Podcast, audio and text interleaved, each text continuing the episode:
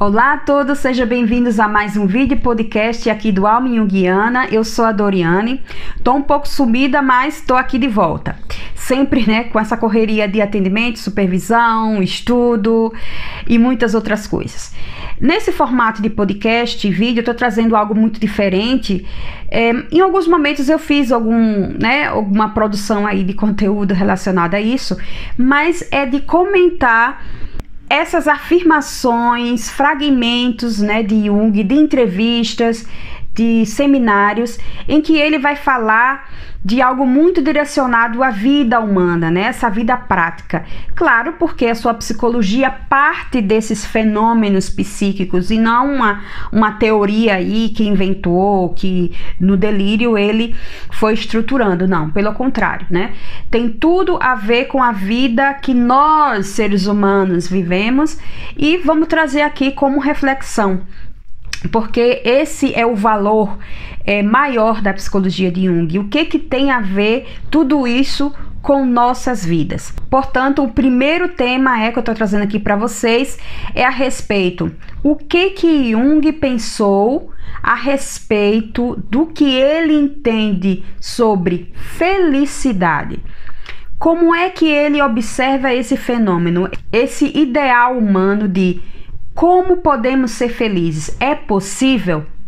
E eu vou trazer para vocês aqui a fonte e essa afirmação do livro Entrevista e Encontros. Ok, agora vamos lá para a afirmação de Jung referente à felicidade. Contudo, o Senhor acredita firmemente na possibilidade de felicidade na vida, mesmo no casamento? Abre aspas. O mais esquivo dos intangíveis Seja como for, uma coisa é certa: existe tantas noites quantos dias, e um é tão extenso quanto a outra no curso do ano. Mesmo uma vida feliz não pode estar isenta de uma certa medida de escuridão, e a palavra, entre aspas, feliz, perderia o seu significado se não fosse contrabalançada por uma dose de tristeza. É compreensível, evidentemente, que procuremos a felicidade e evitemos as possibilidades infelizes e desagradáveis. Malgrado o fato de que a razão nos ensina que tal atitude não é razoável, porque derrota as suas próprias finalidades. Quanto mais deliberadamente procuramos a felicidade, mais certos podemos estar de que não encontramos. Portanto, é muito melhor aceitar as coisas como elas se apresentam, com paciência e comedimento. No final das contas, talvez, uma vez por outra, exista algo de bom, feliz ou agradável, reservado para nós no saco de dádivas relevantes e irrelevantes da fortuna. Fecha aspas. Aqui eu acho que vocês já conseguem é, perceber que esse ideal de felicidade plena que é muito bem observado nos dias atuais, e olha que o tempo, né? A época em que Jung está fazendo essa afirmação. Mas também vamos trazer agora para os tempos em que vivemos. É, a felicidade né, como é vista, como é percebida e esperada essa grande expectativa. Eu posso ser feliz, eu sou feliz, a felicidade existe. Então, nessa afirmação de Jung, fica claro que não da maneira como nós idealizamos essa felicidade, que ela é muito engessada, é, desesperadamente, né? É, aí é, que temos esse ideal de sermos felizes, sim temos essa necessidade e essa busca é constante. Porém, esse desespero e essa expectativa de ser feliz a todo preço, a todo custo, é, sem levar em conta que a felicidade ela não existe é, enquanto significado se não houver também o seu oposto, que é a tristeza. Né? Porque nossa caminhada enquanto seres humanos ela vai convergindo nesses dois âmbitos, né? entre momentos bons e momentos é, desagradáveis, de perda, dores, sofrimento. É claro que se a gente pudesse escolher, é, é óbvio que escolheríamos ser sempre felizes, mas isso não é possível. Né? Isso sai do âmbito é, da esfera humana, que a felicidade ela existe como um produto em uma prateleira qualquer aí que você vai e compra, que você vai e adquire e que é uma coisa que é, é controlada, que você adquire é, com a força do pensamento. É, claro que tem algumas vertentes que falam a respeito disso, mas, gente, não, não tem como, né? nenhum sentido dessa existência da felicidade se não tiver o outro lado da moeda, que é a tristeza. Né? Porque como é que nós podemos medir a felicidade se não sabemos também que existe a dor, que existe a perda, que existe o sofrimento, que existe a tristeza? Né? É, é algo muito difícil para nós seres humanos é, aceitar, admitir essa constituição humana. Portanto, Jung ele vai afirmar, né, nessa, nessa passagem dessa entrevista, que a felicidade sim ela é possível, mas não dessa maneira como nós almejamos. Né? Essa perspectiva de que a felicidade ela tem que ser algo muito é, como dizer assim, não só frequente, mas algo muito fixo, muito paralisado, algo que sempre está lá. E não tem como ser isso porque nós estamos aqui e vivendo numa condição de sempre estar nesse, nesse oposto. Que ao mesmo tempo nós temos ganhos, nós temos perdas, nós nascemos, nós morremos, temos a saúde, temos a doença, tem a escuridão, tem a luz, tem a pobreza, tem a riqueza, tem um amanhecer, tem um anoitecer.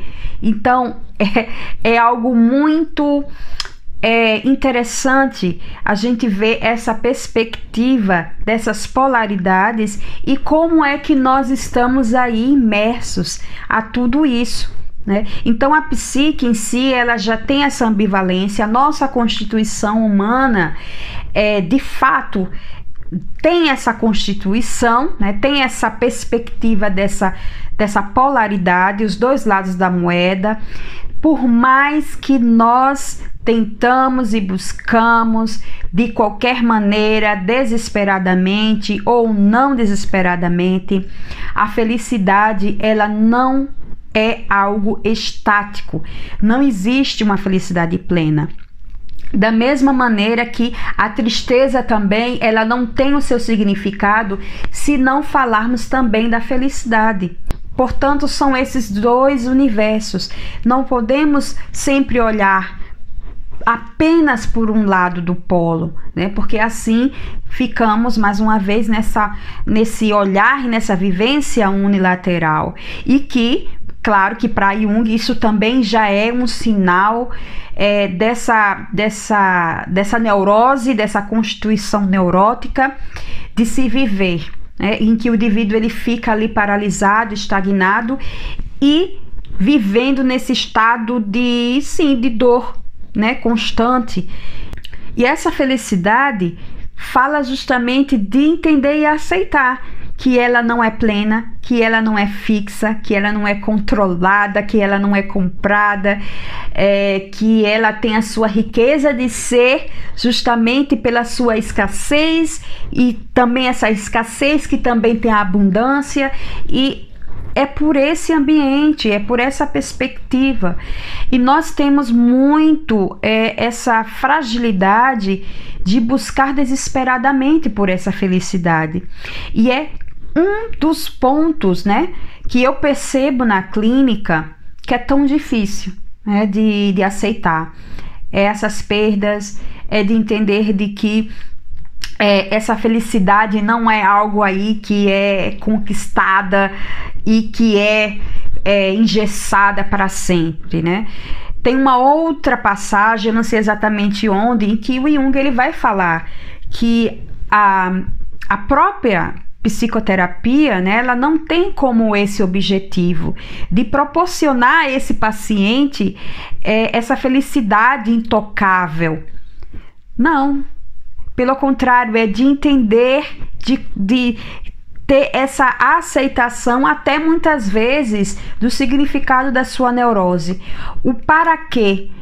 Para que não é tão importante, né? O para quê, mas o porquê que ela está aqui né, na minha vida, que é né, justamente nesse impulso da psique em prol dessa harmonia, desse equilíbrio, que entre aspas nunca será um equilíbrio eterno, pleno, engessado, porque a psique ela vai fazendo esse movimento né, de espiral, que em algum momento nós vamos sempre estar diante de conflitos, confrontos, questionamentos na vida. É. E essa é a arte de viver. De no momento em que é experimentado, que é vivenciada essa felicidade, esse gozo, esse esse momento de prazer, de algo muito bom, eu estou lá presente, eu estou presente. É? E até nas nossas dores, nas perdas, não é disfarçar, né, ou com algo químico, ou com algo muito externo, é, nos deslocarmos né, dessa vivência, mas também entender e vivenciar, mesmo porque é, saímos dessa situação, porque, como eu falei, esse espiral, estamos sempre entrando em situações e saindo, e esse é o movimento da vida. É, e com esse fragmento de Jung fica assim para mim muito claro, não só como analista, né, não só como terapeuta, mas sim para minha própria vida, na escuta, né? Não gosto muito dessa palavra na escuta, mas nessa minha relação com os meus analisandos, com os, os pacientes e também como eu me coloco no mundo. É muito difícil, gente. Não é algo que é você sempre está é, apto, né, a encarar. Sim, porque temos as nossas fragilidades. É, mas muitas vezes até pode-se haver um momento, um pequeno momento, que podemos perceber que até naquele, naquele momento, né, de sofrimento, existe algo ali de curativo, de algo de que vai falar de uma cura, de algo que faz um sentido. Por que, que eu estou passando por isso, né? Não exatamente a causa, mas o que é que eu vou levar é, de que eu vou levar de vivência, de crescimento daqui para frente. Então é uma psicologia que ela né, fala desse vamos avançar, vamos vamos continuar caminhando.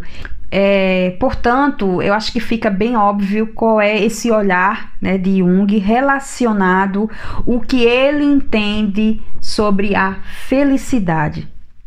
Não é algo que não é, é colocado dentro de uma gaiola que a gente fecha e tem eternamente essa chave e podemos olhar para ela do lado de fora e sempre acessar quando a gente quer. A felicidade ela fala também de uma espontaneidade, de uma abertura para viver, né? E eu acho que a gente pode refletir a respeito disso e muito mais principalmente em outros momentos, em outras citações, é, em afirmações de Jung, que sim, Jung fala sobre a nossa vida, a vida prática. Não é aí um retalho de conceitos difíceis, complexos, que não tem nada a ver com a vida humana. Pelo contrário. Bem, eu acho que eu concluí o que eu queria trazer aqui para vocês. Vou sempre trazendo não só estudos, dicas de livros, como também reflexões. Claro que se vocês querem e têm um interesse por um estudo mais aprofundado, tem diversas é, playlists, principalmente para quem está começando. Vocês dão uma olhada aí aqui no canal e também no podcast. Obrigada pela presença de todos vocês e a gente se encontra nos próximos podcasts e vídeo por aqui. Tchau, tchau!